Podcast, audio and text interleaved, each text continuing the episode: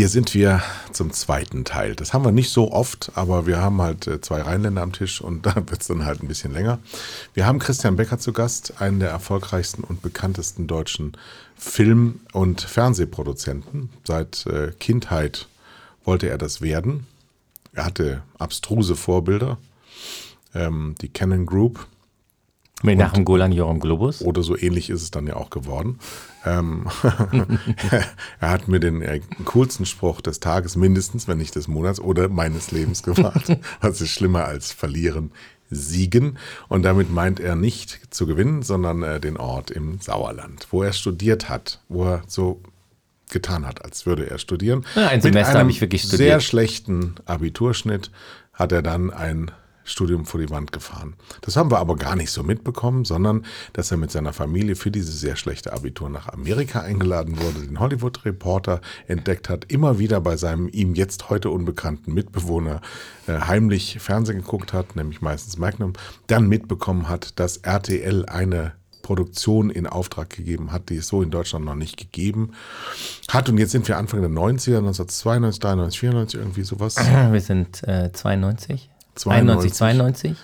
Und wir sind bei Berlin Break und du hast bei RTL gefragt, ob man da irgendwas machen kann. Und da setzen wir weiter an.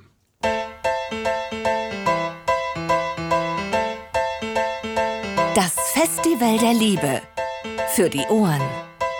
Lebhaft, geistreich und einzigartig.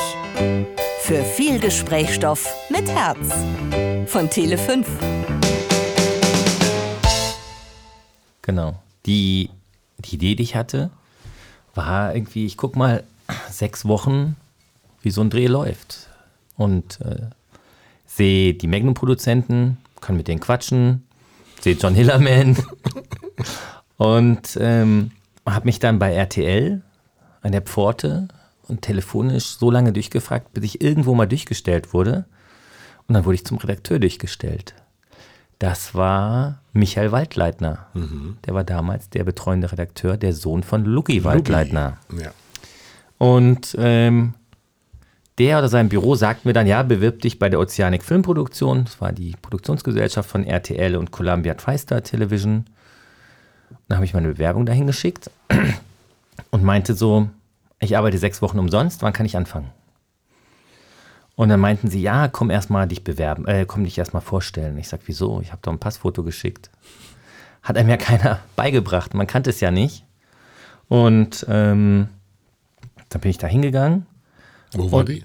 in Berlin, In in, Berlin. Adlershof. Adlershof. Okay. Damals kurz nach der Wende, da brannten noch die Mülltonnen und so sah es aus. Ähm, in Adlershof, in den alten Fernsehstudium, äh, Studios des äh, deutschen Fernsehfunks, DDR-Fernsehen. Ja. Und in den Baracken war dieses riesige Studio gebaut. Ein riesiges Café und so. Nebenan drehte gerade Harpe Kerkeling, kein Pardon. Und ähm, dann sagten sie mir, ja, kannst anfangen, sechs Wochen. Ähm, ich fing dann kurze Zeit später an. Und Aber auch umsonst. Das haben sie dann schon angenommen. Ich glaube nämlich, Mm, ich- es musste gezahlt werden. Ich weiß nicht, ob es damals schon war. Auf jeden Fall war ich sechs Wochen da. Und nach sechs Wochen wollten sie mich nicht mehr gehen lassen. Weil ich war, äh, weil der neue Produktionsleiter, ich glaube, der mochte mich nicht. Oder äh, ich wurde noch eingestellt von seiner Vorgängerin, die hat er rausgemobbt. Rebecca hatte mich eingestellt und Michael war dann total entsetzt, als ich montags auf der Matte da stand und sagt, hier bin ich, ich fange jetzt an. Dann meinte, hm, wo steckt man dich jetzt hin? Und ich wurde zu den amerikanischen Produzenten ins Büro gesteckt. Zu Ruben Leder, Steve Miller und Konntest du so Sascha? gut Englisch? es ging. Aber unsere Generation kann gar nicht so gut Englisch. Ja, doch, so ein bisschen konnte ich so. Und ähm, ich war dann Assistant Script Coordinator. Das heißt, du stehst den ganzen Tag am Kopierer und kopierst ein Drehbuch nach dem anderen für das Team. Also wenn so ein Drehbuch Was fertig aber ist, nicht so unwichtig ist. Also wenn ein Drehbuch fertig war, und es gab dann 24 Drehbücher, dann gab es Austauschseiten, gelbe, grüne, rote, rosa, ähm, und die mussten dann immer 60 Mal kopiert werden, geheftet und in die Fächer gemacht werden, gelegt werden und dem Team gegeben werden. Und das war mein Job. Ich hatte zwar eine Chefin, ähm, deren Job wäre es gewesen, aber die hatte anderes zu tun. Und dann. Mit Hauptdarstellern im Wohnwagen verschwinden? Nein, das ist noch ein anderes Thema. Hast und du schon erlebt, oder? Nein, das ist aber auf Auf jeden die Geschichten musst du heute. Unsere Hörer wollen Gossip. Also, nein, also ich war dann, hab das dann kopiert, das ganze Zeug, hab dann Autos gewaschen, Burger geholt und war halt die rechte Hand dieser Produzenten, die sehr nett waren.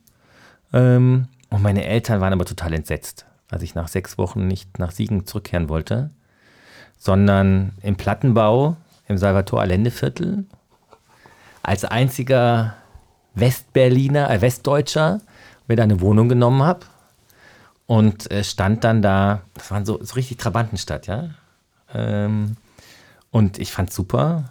Mein, mein kleiner Fiat Panda war das einzige Westauto, nur Wartburg, ähm, Trabi. Und weißt du, wenn man aus dem Rheinland kommt, das kannte man ja alles nicht. Natürlich nicht. Woher? Und ähm, auch nicht dieses Ausmaß ähm, von, von Plattenbau. Und es war total nett da. Die Leute waren alle irre nett. Ähm, und dann saß ich da in Adlershof, Köpenick, hab da gearbeitet. Meine Eltern waren entsetzt. Die dachten, Film, unseriös. Was hat Ähm, dein Vater beruflich gemacht? mein Vater ist Anwalt Deine Mutter war Hausfrau und Lehrerin. und Lehrerin. Und ähm, die wo hätten lieber gehabt, ich hätte weiter studiert BWL. Und Wobei aus Anwaltssicht ist BWL auch schon fies eigentlich. Naja, so, äh, zumindest, dass ich was Studiertes mache. Und ähm, dann habe ich aber das An- Angebot gehabt, für ein Jahr weiterzuarbeiten. Hat den Vertrag schon unterschrieben, aber hab, war noch mit meinen Eltern am Diskutieren und habe gesagt, dann kommt doch mal vorbei. Und die dachten, das ist unseriös und wahrscheinlich so, es wird Party gemacht, es wird getrunken. Das stimmt Und, übrigens auch alles. Äh, Es nicht ist wirklich. unseriös, es wird Party gemacht. Und dann haben sie meine Chefs kennengelernt. Der eine war zwei Meter Kerl, äh, irre nett und hatte irgendwie so ein wanderndes Auge. Der andere war so dick, dass er nur quer durch den Raum kam, also durch die Tür kam. Und der andere war ein Zwerg, gefühlt. Und dann meinen sie, die sind aber nett. So nach dem Motto, da ist nichts mit Party, nichts mit Orgien. Und dann durfte ich bleiben, nachdem sie dann auch noch Hildegard Knef kennengelernt haben am Set. Ah. Ah. Und ähm, dann habe ich das Jahr dort gearbeitet Wobei die damals schon ganz schön alt war, ne? und war immer noch gut drauf. Ja. Ja. Und äh, dann Da könnte man mal auf die Suche nach Berlin Break gehen. Wer hat das eigentlich? Wahrscheinlich, RTL, das ist nie zu Ende ausgestrahlt worden. Hatte Schon damals nicht. Es ist um 0 Uhr ausgestrahlt worden. Oder äh, wahrscheinlich nach, weil das läuft ja das, die Nachrichten. Ähm, und dann, als es zu Ende war, habe ich halt so rumgefragt, was macht ihr jetzt? Was macht du und der? Da erzählte mir einer, dass in Köln äh, ein Film gedreht wird, Reinhard Münster, ähm, alles auf Anfang, mit Harald Junke. Und Harald Junke fand ich schon immer super. Und habe ich mich dahin beworben und ähm, wurde Aufnahmeleitungsassistent, war der Assistent der Aufnahmeleiterin ähm, Corinne Le Hong und ab dem Moment haben wir uns, glaube ich, für ein, zwei Jahre irgendwie komplett im Team als erste Aufnahme, zweite Aufnahmeleiter und sowas vermietet, haben dann so Sachen gemacht wie äh, Farinelli, der Kastrat, 19 Millionen, französische Produktion, Riesensache von Oscar-Preisträger Gerard Corbiot. Dann habe ich die Sieger gemacht, ähm, für die Bavaria durfte ich dabei sein, ähm, Pilcher, Rennschwein die Rüssel und sowas. Und irgendwo hatte ich dann mal drei, vier Fahrer als Aufnahmeleiter und die erzählt mir, ja, ob sie Montag frei haben können. Ich sage, ja, warum müsst ihr frei haben? Ja, sie müssten zur Uni, ähm, sie haben Prüfung in Filmgeschichte. Und ich sage, wie, man kann Film auch studieren? Hat einem ja keiner gesagt. Zeit vor Abi, äh, vor Internet. Und hörte dann, es gibt eine Filmhochschule in München, es gibt eine Filmhochschule in Potsdam und in Ludwigsburg und überall kann man Produktion studieren. Und dann dachte ich so, das wär's doch. Ich studiere Film, meine Eltern sind zufrieden, ich mache einen Abschluss und ähm, habe mich dann, während ich tagsüber ähm, bei, bei Farinelli gearbeitet habe, in Bayreuth und so, habe ich mich beworben in München, Potsdam und Ludwigsburg. Bin dann zu den Aufnahmeprüfungen gegangen und habe mich dann für München entschieden. Und habe dann hier 1994 angefangen zu studieren. Und da habe ich dann jede Menge Kurzfilme gemacht und bei den Kurzfilmen habe ich ähm, Regisseure kennengelernt und mit denen Sachen gemacht. Also Peter Torwart, Dennis Gansel, Sebastian Niemann. Was heißt, ähm, habe ich Kurzfilme gemacht? Du warst ja Also ich habe sie produziert. Aber woher die. hattest du das Geld dafür? Das ähm, hat man sich überall zusammengeborgt, geliehen. Wie geht das? Na, es ist viel mit Sponsoren. Du gehst dann zum Bäcker und fragst, ob der nicht sein, dein Team äh, eine Woche lang umsonst mit Semmeln ausstattet. Dafür gibt es dann eine Nennung im Abspann. Dann ähm, gehst du zum Equipmentverleiher und sagst, ob er dir nicht eine Kamera leiht für ähm, eine Woche. Und das wären dann Co-Produzenten. Dann hast du äh, vielleicht es geschafft, den noch an irgendwie Fernsehen für ein paar tausend Mark zu verkaufen. Äh, dann hast du Filmförderung vielleicht bekommen, wenn es ein Film war für ein älteres Semester. Also ein Abschlussfilm und so. Du bist ja bekannt, ähm, habe ich gelesen, als der, der am meisten Kurzfilme in der Geschichte der HFF gemacht Also als hat. Einzelperson, ja. Ja. Habe ich sehr Das heißt, man gemacht. könnte mit umtriebig dich ganz gut beschreiben, bis heute. Ich hatte, wir waren damals noch in Giesing in der Filmhochschule und ich hatte ständig eigentlich ein Büro da, in so einer Baracke. Ständiges. und ähm, habe äh, andauernd Kurzfilme produziert, weil ich dachte, wir sind an der Filmhochschule, um uns auszuprobieren. Und ähm, habe dann so Filme produziert wie Mafia Pizzarazia und Was nicht passt, wird passend gemacht mit Peter Torwart. Oder mit Dennis Gansel Living Dead, einer der teuersten Kurzfilme, die an der Filmhochschule gemacht wurden, ich glaube für 120.000 Mark. Und es hatte so Und ein wer hat das bezahlt? ähm, wir hatten die Filmförderung aus ähm, Baden-Württemberg. Wir hatten äh, die Filmhochschule. Wir haben äh, es geschafft, den Film an die UIP vorzuverkaufen. Und wir wollten einfach mal zeigen, früher war so München eher bekannt, so der kleine türkische Junge sucht die krebskranke Mutter, äh, nachdem der Vater an AIDS gestorben ist. Das waren so die Filme, die aus München kamen. Sozialdrama. Bis auf Ausnahme von Sönke Wortmann, der halt mit den großen Komödien kam. Und wir wollten halt einfach mal so ein paar Superlativen zeigen. Und ich dachte, so ein guter Film fängt mit einem Hubschrauberflug an. Und in einem guten Film muss was explodieren. Und ein guter Film hat äh, einen riesen Komponisten. Also haben wir, dann haben wir es groß besetzt. Wir hatten Katharina Böhm, die Tochter von Karl-Heinz Böhm. Ganz schickes Mädchen damals. Absolut. Boah. War ich Immer noch verliebt, toll? glaub Ich glaube, das Erbe der Guldenburgs, da war ich verliebt in Katharina Böhm. Und dann hatten wir Iris Berben auch eine tolle und Frau. Klaus J. Behrendt, Auch eine tolle Frau. Nee. Ja, der aus dem Tatort. den habt ihr. Und all diese. Schauspieler. Was, was ist eigentlich ein Kurzfilm? Gibt es eine Definition? Unter 15 Minuten. Unter Also 15. eigentlich ist es gibt auch Kurzfilme mit 30 Minuten, aber die damalige Definition war so um die 15 Minuten oder drunter ist ein richtiger Kurzfilm. Und dann dachten Und wir, der, der Sinn ist, du erkennst dann das Handwerkszeug des Machers. absolut, Visitenkarten. Ja, Und okay. das sind so, manchmal ist es ein gespielter Witz, manchmal ist es äh, wahnsinnig lustig, wie auf Tele 5 kann man jetzt ja auch Mafia Pizzarazia und was nicht passt, wird passend gemacht sehen von Peter Torwart. Weil Tele 5 der Die- Sender von Bang Boom Bang ist. Richtig, jeden Freitag. Und da kann man wunderbar sehen, was der Regisseur drauf hat. Und ähm, dann haben wir halt diese ganzen Kurzfilme produziert und wie gesagt auch den Living Dead. Dann haben wir noch Klaus Doldinger überredet, weil es für uns der größte deutsche Komponist war. Was hat er gemacht? Das Boot. Tatort. Tatort-Melodie, ja. Und dann hat er aber auch das Boot, gemacht ja, klar. und äh, die Und der unendliche spielt Geschichte. immer bei den Filmphonikern mit. Und, und Klaus Doldinger ähm, hat dann diesen, diesen Kurzfilm für uns gemacht und dann sind wir auf Festivals gegangen und irgendwann stellte ich fest, naja, wenn du jetzt so viele Kurzfilme machst, dann machst du mal drei in Reihe, drei hintereinander mit verschiedenen Regisseuren, aber im gleichen Team und irgendwann Eine dachte ich mir, Trilogie. es waren so, der eine Film Oder hatte ganz viel Geld, äh, unabhängig. Okay. Der eine hatte viel Geld, der andere weniger und alle zusammen konnte man gut was drehen. Und dann habe ich gemerkt, dass eigentlich ein Spielfilm auch nur sechs Kurzfilme sind.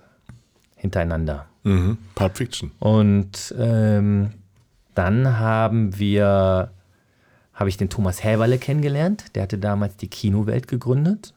Und mit ihm habe ich dann, also er und die Kölmel-Brüder. Und dann habe ich ähm, eine Firma mit ihm gemacht. Ah, die goldenen Zeiten.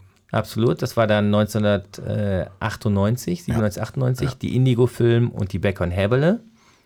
Und das erste richtige Projekt, noch während ich an der Filmhochschule studiert habe, war Bang Boom Bang. Und damit schließt sich der Kreis hier. Und ähm, das haben wir in Unna produziert, wo der Regisseur herkam. Und ähm, von dort ging es halt weiter. Und immer wieder versucht, Filme zu machen. Das Phantom mit Dennis Gansel. Ähm, alles so Filme, ähm, wo wir die Ideen schon an der Filmhochschule hatten und so. Das ist eine fantastische Geschichte. Das mit Siegen und das mit dem Briefträger und das mit äh, den, der, der Canon-Geschichte. Aber dann ging es ja erst los. Dann warst du da, bist da gestartet, hast deine Rampe gefunden und äh, das war vor 20 Jahren. Ja. So, und dann, seit 20 Jahren bist du Filmproduzent. Und jetzt geht es um den ganzen Gossip. Na, so viel Gossip gibt es ja gar nicht. Du kennst alle berühmten Deutschen. Alle. Alle. Alle Also kennen nicht dich. so gut, nicht nein. Ich kenne nicht, keinen nicht einzigen überall. Menschen auf der ganzen Erde, der dich nicht nett findet. Das finde ich Das ganz, ganz, ganz, nee, das finde ich ganz verdächtig. Ganz verdächtig. Wieso? Warum? Ja, weil ich bin jetzt zum Beispiel jemand, der Schau mal, ich habe nett gefunden auf wird. dem, auf, dem, auf dem Weg, ähm, während ich sozusagen versucht habe, irgendwie in die Filmbranche zu kommen, da gab es so hier und da mal Menschen, so wie den Hugo Leb von der Bavaria, der mich dann einfach von Düsseldorf mit nach Mittenwald und nach München genommen hat für die Produktion Die Sieger von Dominik Graf. Ein unglaubliches Unterfangen. Gab es jetzt gerade in der restaurierten Fassung. Ähm, und ich habe mir immer gewünscht, dass es mal so Leute gibt, die man kontaktieren kann, mit denen man mal sprechen kann. Und deswegen versuche ich auch irgendwie allen äh, Studenten alle E-Mails zu beantworten und so und immer für alle da zu sein, weil ich mir das auch gewünscht hätte. So ein bisschen so, das, was ich mir wünsche, musste dann halt auch vorleben oder auch machen. Ähm, Ja, aber ich wünschte mir mehr Menschen wie du und ich damals waren, die von selber was machen und die äh, anklopfen, dann kann ich ja immer noch die Tür für die Nase zumachen, aber dass die gewohnt sind, dass die Tür von selber aufgeht und dass alles äh, vorbereitet da liegt. Das ist ein riesiges Manko heute. Du kommst aus einer Zeit, in der Ellenbogen notwendig waren. Und um da zu sein, um da gar nicht sein, Ellbogen, eher, eher besser zu sein. Durchhaltevermögen. Ja. Trotzdem musst du ja als Produzent permanent unfreundliche Dinge tun. Du musst Leuten auf den Sack gehen. Du musst brutale Entscheidungen treffen. Du musst ähm, äh, dringen und drängen. Permanent Projekte voranzutreiben heißt unfreundlich zu sein. Nee, Doch. du musst, äh, nein, überhaupt nicht muss man unfreundlich sein. So, also jetzt sind wir an ich, Punkt. Meine, jetzt eskaliert's. Genau. Ich glaube, dass, also und das war auch schon immer ähm, bei der Indigo-Film oder bei der Red Pack, äh, das Klima ist immer super und das Klima muss immer gut sein, damit die Leute auch alle mit Spaß bei der Arbeit dabei sind. Und wir versuchen im Team alle zusammen ähm, Menschen von etwas zu begeistern. Ich sage immer, ein guter Produzent erweckt Bedürfnisse dort, wo keine sind. Das heißt, ich habe die Idee, einen Film zu machen oder meine Kollegen oder ein Regisseur oder so und dann muss man Leute überzeugen, mit einem schreiend die Klippe runterzulaufen und keiner weiß, ob wir sauber landen. Aber wenn ich es schaffe, sozusagen in dem Moment, dass sie alle begeistert sind, alle mitlaufen und ähm, alle sind wir der Meinung, wir machen einen ganz tollen Film oder so, das ist die Hauptaufgabe des Produzenten. Ja. Motivieren, ähm, zusammenhalten. Ich finde auch, dass Produzent, das Wort Produzent gar nicht so gut. Früher hieß es irgendwie Gesamtleitung. Und das trifft es ganz gut. Früher stand immer Horst Wendland, Gesamtleitung bei den Edgar Wallace-Filmen und so. Ähm, du bist Man der, der Erste, du- der das Licht mit anmacht und wieder ausschaltet. Du bist der Orchesterleiter. Ja, das ist ein Leiter. Ja, Gesamtleiter. Und ähm, du versuchst halt die Leute zu motivieren, dann versuchst du Menschen zu überzeugen, dass das erfolgreich wird, ähm, dass die Geld reinstecken, dass dir Geld anvertraut wird. Ich meine, so ein Produzent geht mit Millionen um und die Produktionsgesellschaft und das ist ja nur anvertrautes Geld, also musst du damit sorgfältig umgehen und musst das alles so ausgeben, dass das möglichst alles vorne auf der Leinwand landet. Was ist dein Antrieb? Der Antrieb ist eigentlich der, der Moment, wo das Produkt fertig ist. Wenn du mit ähm, 1000 Kindern ähm, beim Goldenen Spatzen sitzt und die rasten total aus, wenn sie Huibu sehen oder Vicky ähm, und, und finden das das Tollste überhaupt, dann weißt du, du hast was richtig gemacht. So, das sind so. Und jetzt habe ich ja selber ähm, zwei Kinder und damit kann man das Ganze nochmal ganz neu erleben. Mit den, mit den Kindern. Die Begeisterung und dieses ähm, Sachen toll finden, diskutieren und, und begeistert sein und dieses, dieses Film wirklich leben und erleben. Das ist schon toll. Bist du dann selber Kind geblieben? Wahrscheinlich muss man sich so ein bisschen das, das bewahren, um dann solche Sachen auch zu machen, so wie jetzt Jim Knopf oder so. Das hat ja 16 Jahre gedauert, von der ersten Idee bis dann fertig wurde. Jetzt kommt die Fortsetzung nächstes Jahr im Oktober, also Oktober 2020. Und ähm, das äh, kann man, glaube ich, nur mit einer kindlichen Begeisterung. Weil aus Geld kann man das Ganze nicht mehr machen. Das ist das Erste, was man als Normalverbraucher mit Filmproduzent in äh, Zusammenhang bringt, nämlich Kohle. Der ist reich. Nee. Steinreich, Entschuldigung. Also, der, der Produzent steckt ja das ganze Geld in den Film und ähm, ich würde sagen, ähm, von der heutigen Generation, ich kenne nicht so viele, die, die wirklich viel Geld haben, sondern es ist, du kriegst ein normales Gehalt und das war's. Ähm, die Leute früher, ähm, die, die großen Filmproduzenten der 50er und 60er Jahre waren alle steinreich? Die waren alle steinreich, weil sie ähm, damals die Filme alle selber besessen haben. Die haben sie für kaum Geld hergestellt, manchmal für mehr, manchmal für weniger und haben dann das Geld, was sie eingenommen haben an der Kinokasse, ähm, investiert in neue Filme, die nochmal größer wurden, aufwendiger. Man sagt ja immer, die linke Seite vom Kudamm gehört den Brauners, die rechte Seite den Wendlands. Und ähm, die haben das Geld damals äh, sinnvoll investiert in Immobilien. Die Filme haben halt auch unglaubliche Besucherzahlen gemacht. Bei, der, bei den Wendland, bei Horst Wendland steht einen so eine Statue, eine goldene Leinwand für 50 Millionen Zuschauer für die Edgar Wallace-Filme. Und äh, dann gibt es nochmal welche für die ähm, Winnetou und sonst was. Und wenn du überlegst, wie viele Millionen da reingegangen sind, oder damals in die Hallerforden-Filme, die, die, ähm, diese ganzen Filme, da sind ja Millionen reingegangen, das kann man sich heute gar nicht vorstellen. Und da ist halt richtig gutes Geld verdient worden. Heute wird unglaublich viel produziert, also viel wie noch nie. Mhm. Und es wird den Zuschauern so vor die Füße geschüttet. Und äh, irgendwie ist nie jemand richtig zufrieden. Was müssen wir da ändern? Was würdest was, was du meinst ändern, du mit äh, nie jemand richtig zufrieden? Also, ich meine, es gab doch also jetzt so tolle Zuschauer, Serien. Ja, ja, ähm, es gibt ähm, ganz viel Tolles, nur ich als Zuschauer bin total überfordert. Absolut. Das, das Angebot ist halt riesig aber du hast halt für viel mehr Sparten und viel mehr Nischen noch mehr Produkt.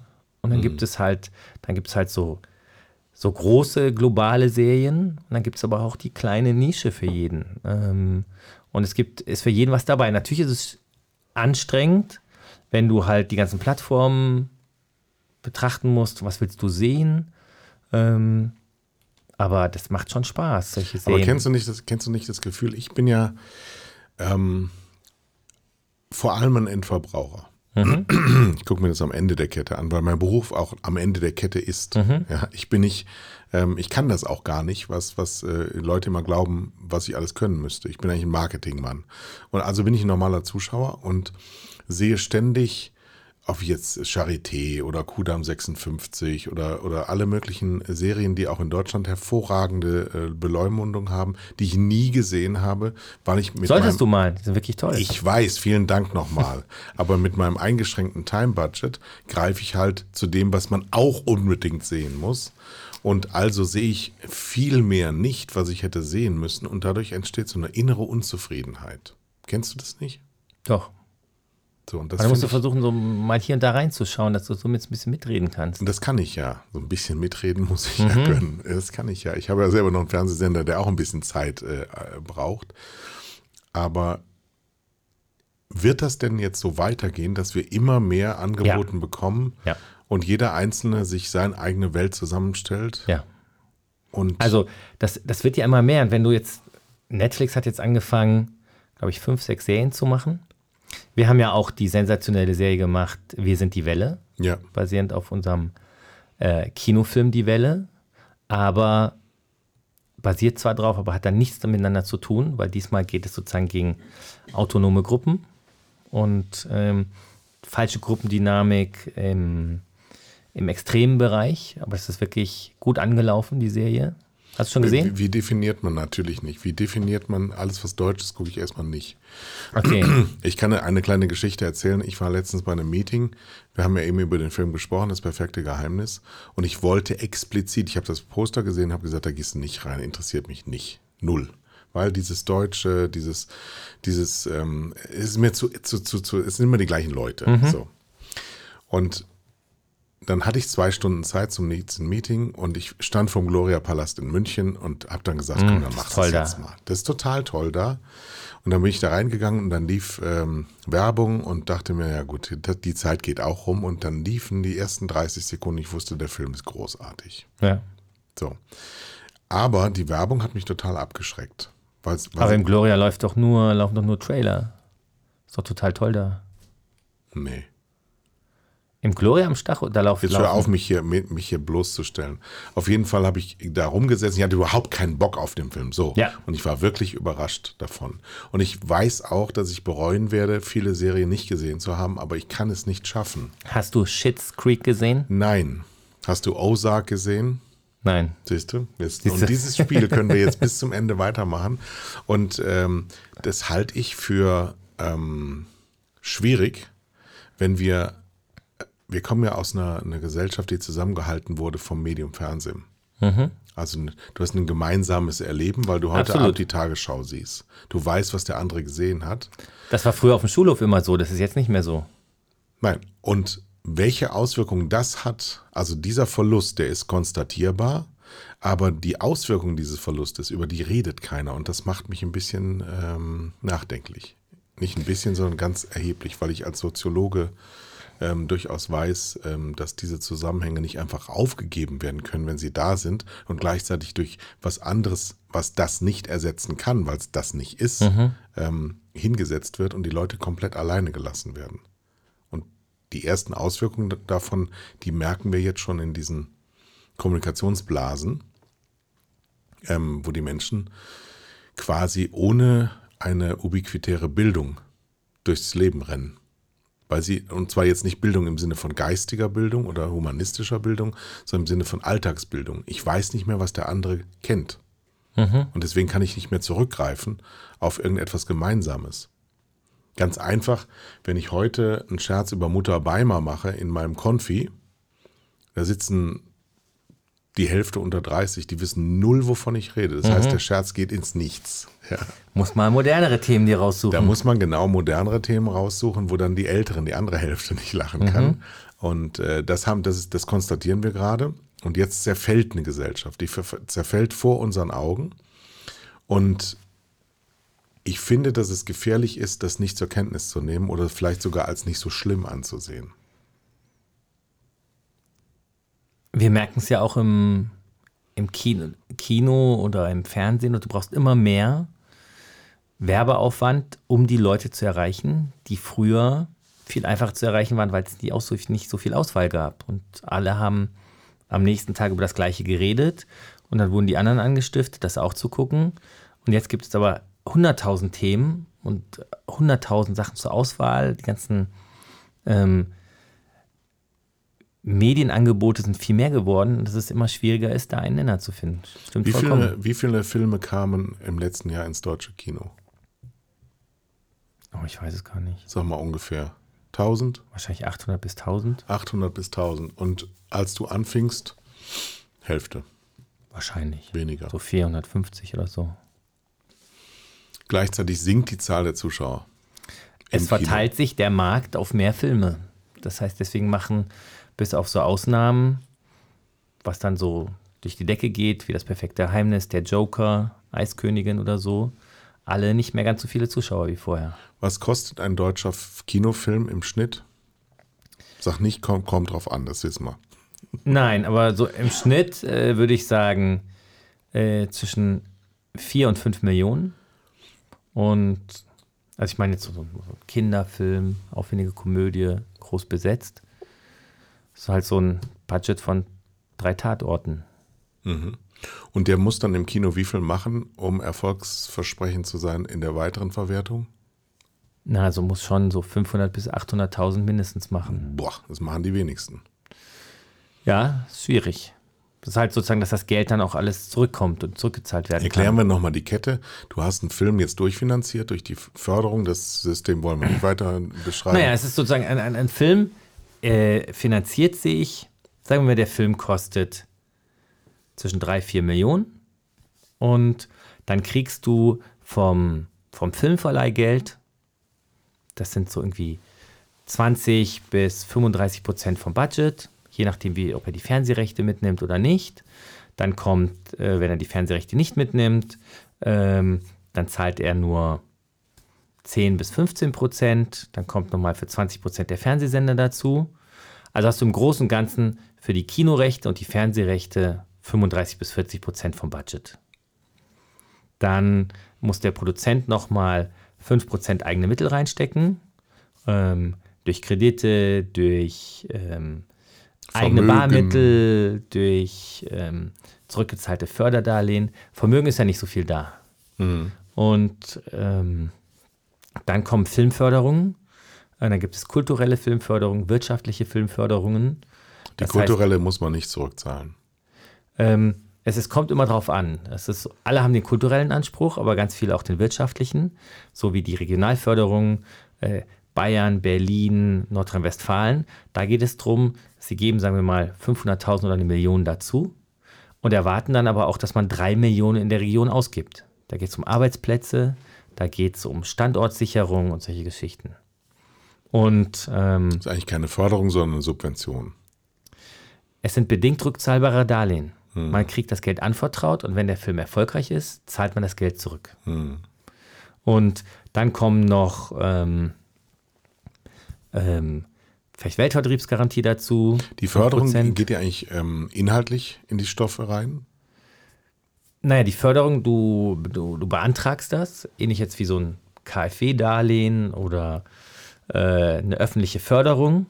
Beantragst du es mit ähm, allen Unterlagen, die da sind, einer Kalkulation, inhaltlichen Sachen, Bildern und so und versuchst damit dann das Geld zu beantragen. Aber du hast es noch nicht erlebt, dass jemand gesagt hat, wenn sie das und das anders erzählen, dann fördern wir es. Und wenn nicht, dann fördern wir es nicht. Nein, es wird eigentlich abgelehnt oder zugesagt und manchmal wird es aber auch zurückgestellt unter der Auflage, dass etwas zu verändern ist.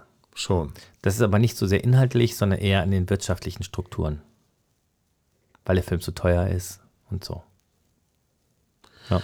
Gut, also dann hast du ganz viele Hände in deiner Suppe. Alle rühren drin rum. Und du musst gucken, dass die Temperatur heiß bleibt. Bleibt, genau. Ja. Okay, jetzt waren wir, wie viel 40 Prozent hast du finanziert? Fünf tust du selber dazu. Also du hast dann so 40, 45, also 40 von, der, von dem Filmverleih, von äh, Fernsehsender, fünf, dann sind wir bei 50 Prozent mit den eigenen Mitteln. Dann hast du noch einen Co-Produzent, über 10 Prozent bist du bei 60. Dann kommt die eine Förderung mit 15 Prozent, die andere mit 10 Prozent, die andere mit 5. Und irgendwann hast du dann die 100 Prozent zusammen. Also Förderung schon ein ganz schöner. Förderung ist in Deutschland sehr wichtig. Ähm, Wenn es keine Förderung mehr gäbe, wie viele Filme würden nicht produziert? 60 Prozent. 60 Prozent der 70. Filme. Okay. Dann suchen wir uns jetzt die 60 Prozent Filme, auf die wir gerne verzichtet hätten im letzten Jahr raus. Und schon ist Und die Schläferz. weg. Okay. Ähm, ja, was macht denn jetzt dann noch Spaß? Also das hört sich überhaupt nicht nach Spaß an. Doch, das ist Verzögert ähm, ja auch unheimlich. Dieses, dieses äh, kreative mit anderen Menschen Ideen entwickeln, ähm, Filme umzusetzen. Das Ganze ist stressig, das Ganze ähm, macht aber auch unglaublich Spaß, weil du Jetzt weißt gehen wir ja, du aber noch machst mal, ja. darf ich dich noch mal Ja? kurz unterbrechen? Gehen wir mal in, also meine Art zu arbeiten geht immer aus von der besten aller Welten. Mhm.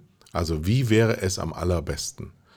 Der Unternehmer investiert ja normalerweise sein Geld, um ein Produkt an den Start zu bringen. Der ist überzeugt davon und sagt, das mache ich jetzt. Und das Risiko übernehme ich auch selber, weil ich auch den Reichtum alleine und den Ruhm auch alleine abschöpfe. Na, man teilt ja immer mit den Partnern. Ja, Moment. Nee, es gibt erstmal keinen. Okay, ja, in deiner gibt Welt. Ja, gibt ja in der Beste aller Welten Okay. Mhm. gibt es nur den erfolgreichen Unternehmer, der das an den Start bringt, der zur Bank geht oder reich ist oder jemanden kennt, der reich ist Mhm. und sagt, ich habe die Kohle, ich kann es jetzt herstellen und jetzt bringe ich es an den Start. Gibt ja in Amerika so ein paar Millionärs- und Milliardärskinder. Hattest du schon mal einen Film, den du ohne, ohne Unterstützung anderer machen konntest? Nein. Wer ist diese Millionärskinder? Nenn ein paar Namen. Na, es gibt in Amerika gibt es ja halt ähm, die, wie, wie Annapurna, die Firma, oder Skywalk oder so, die Paramount finanzieren. Die anderen finanzieren jetzt gerade den Bond. Ähm, da gibt es ja so Und die Leute, trotzdem die viel damit Geld ja, die trotzdem, investieren obwohl sie ein Risiko eingehen. und aber auch viel Geld damit verdienen können. Genau. Und das gibt es aber tun. in Deutschland ja gar nicht mehr. Also das Filmunternehmertum, das ein Wendland und ein Brauner ja auch hatten, Mhm. Das ist weg. Das gibt es so nicht mehr. Kann es nicht auch daran Also es, liegen? es, gibt, es gibt ja immer noch so, so, so Beispiele äh, von Leuten, die äh, viele Filme und großen Filmstock und ihn weiter verkaufen können und so Kirch. Das basierte auch alles drauf, dass er halt viele Filme und Filmrechte selber gehalten hat und sie verkauft hat. Äh, Kali Spieß und diese Leute, die haben halt, ähm, oder Kläuber, Herbert Kleiber. Herbert Kläuber hat das doch äh, perfekt äh, gemacht, Filme zu finanzieren, Pakete zu schnüren, sie an Fernsehsender zu verkaufen und äh, damit ein lukratives Geschäft äh, gemacht.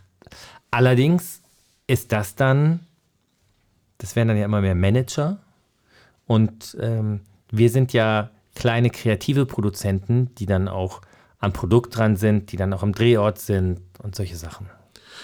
Und deswegen finde ich es umso erstaunlicher, dass man sich in so eine Mühle hineinbegibt, die mit so viel ähm, Unzumutbarkeiten eigentlich be behaftet sind. Also überall ständig erzählen zu müssen, dass das, wovon man ganz stark überzeugt ist, denn auch von allen bitte so gesehen würde, würde mich komplett wahnsinnig machen. Ich wäre auch vollkommen unbegabt für diesen Job.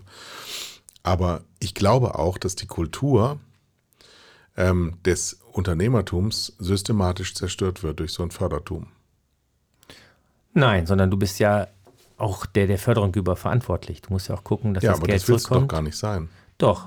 Stell mal vor, das, Das ist ja, Geld ich bin ja, bin das ja Geld verantwortlich dafür. Aber ich kann ja, Nein. wenn ich zehnmal hintereinander einen Flop mache und kann das Geld nicht zurückzahlen oder so, dann ist das doch für mich nicht gut, für die Förderung nicht gut. Ich versuche ja, dass die so viel wie möglich, so oft wie möglich zurückbekommen Genau, und das ist doch die Schere. und damit noch mehr Kopf. Filme machen können. Das ist die Schere im Kopf. Denn meiner Welt ist die beste aller Welten ohne jede Förderung. Ich arbeite übrigens im Fernsehen, da gibt es immer nur Verpflichtungen gegenüber anderen und nie ist jemals einer auf den Gedanken kommen, uns zu fördern.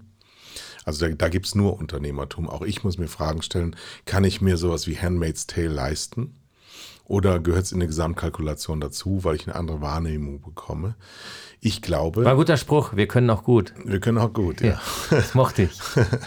Aber ähm, ich glaube, dass im Laufe der Jahre von einem Unternehmer, reinen Unternehmerwelt, wie Brauner, Wendland, Kirch ist dann nochmal ein anderer Fall, weil er ja wirklich kein Produzent im, im Filmsinne war, sondern eher so ein Industrieller eigentlich, ähm, dass das Unternehmertum vernichtet wird dadurch. Nein, das wird Und- unterstützt. Das Fördertum ist ja Steuergeld.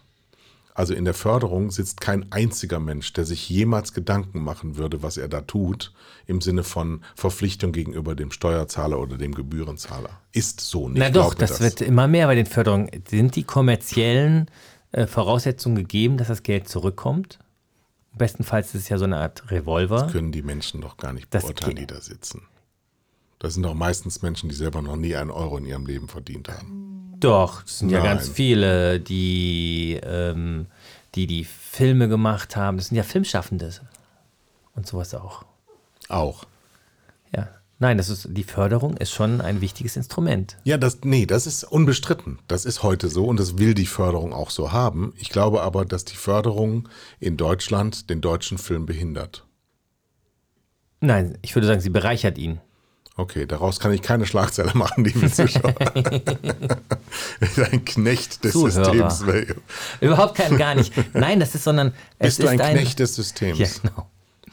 Nein, das würde ich äh, nicht sagen, weil ähm, das Interessante ist, dass die, die Förderungen sind ja auch unabhängig und es ist ja auch, sind immer wieder neue Leute. Das heißt, mit jedem Projekt muss man sich auch wieder neu beweisen.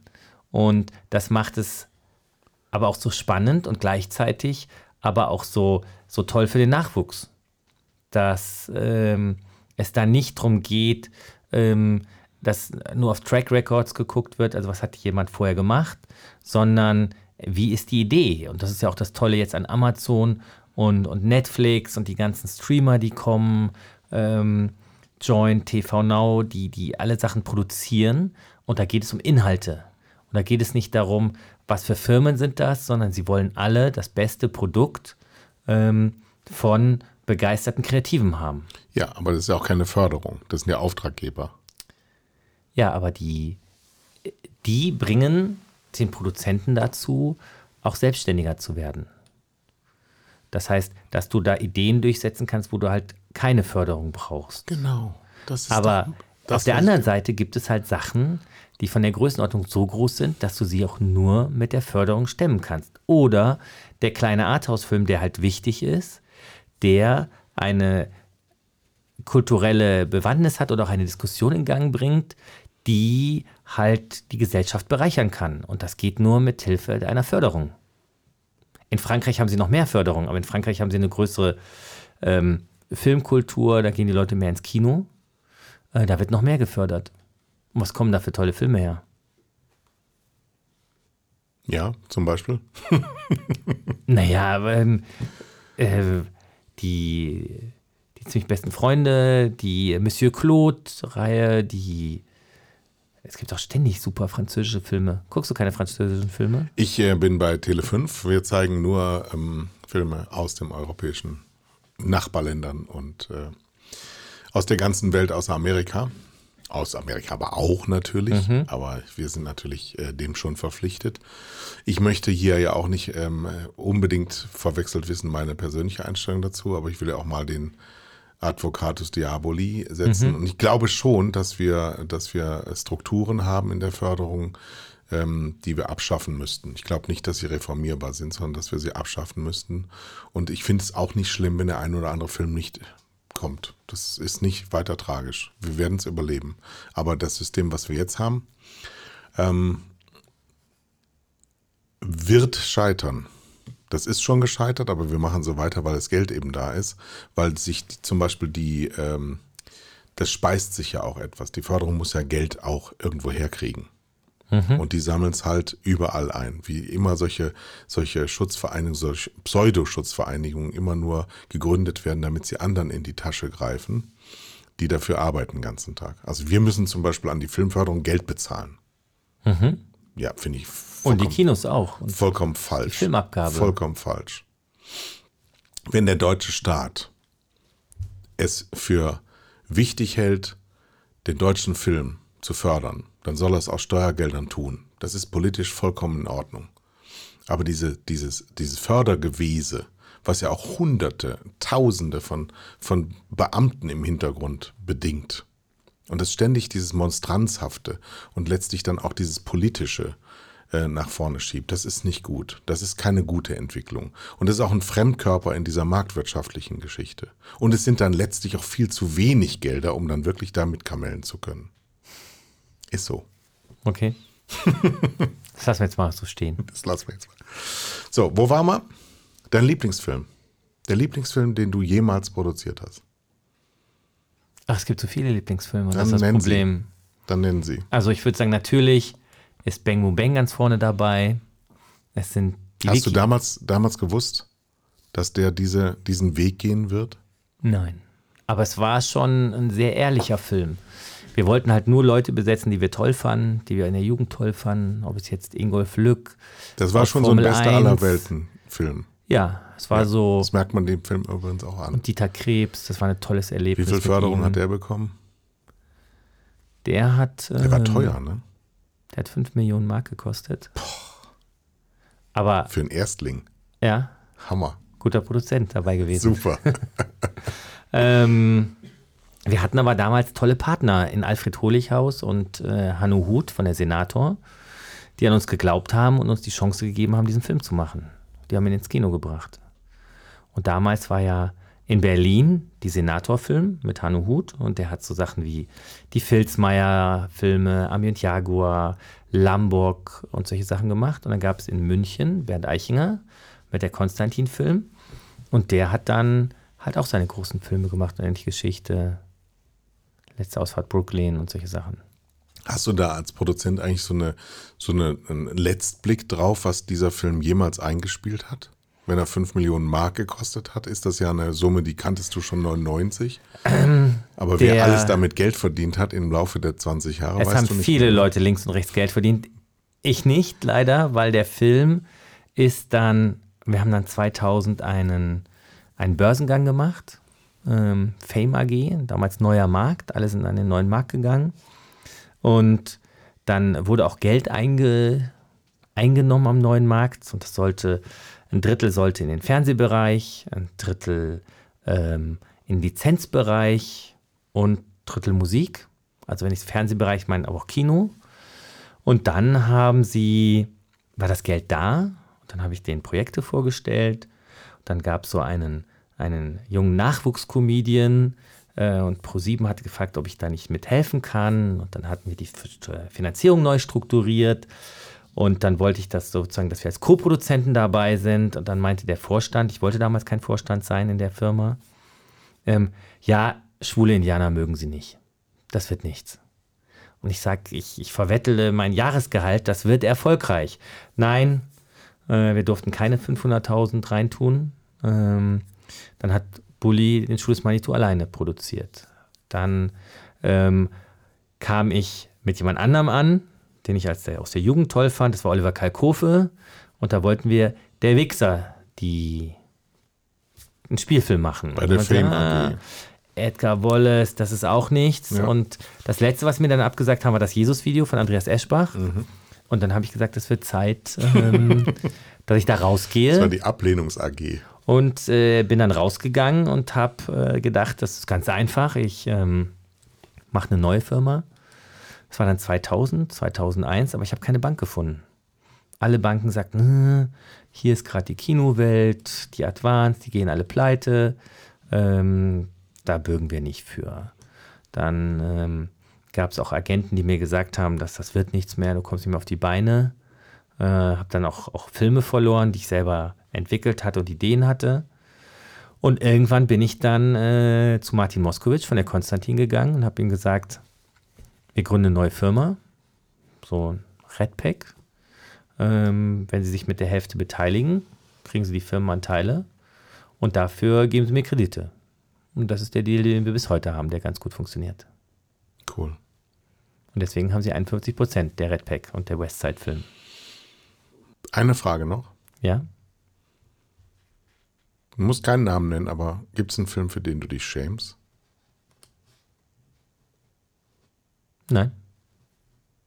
Das war Christian Becker. Vielen Dank. Gerne. Das war das Festival der Liebe von Tele 5.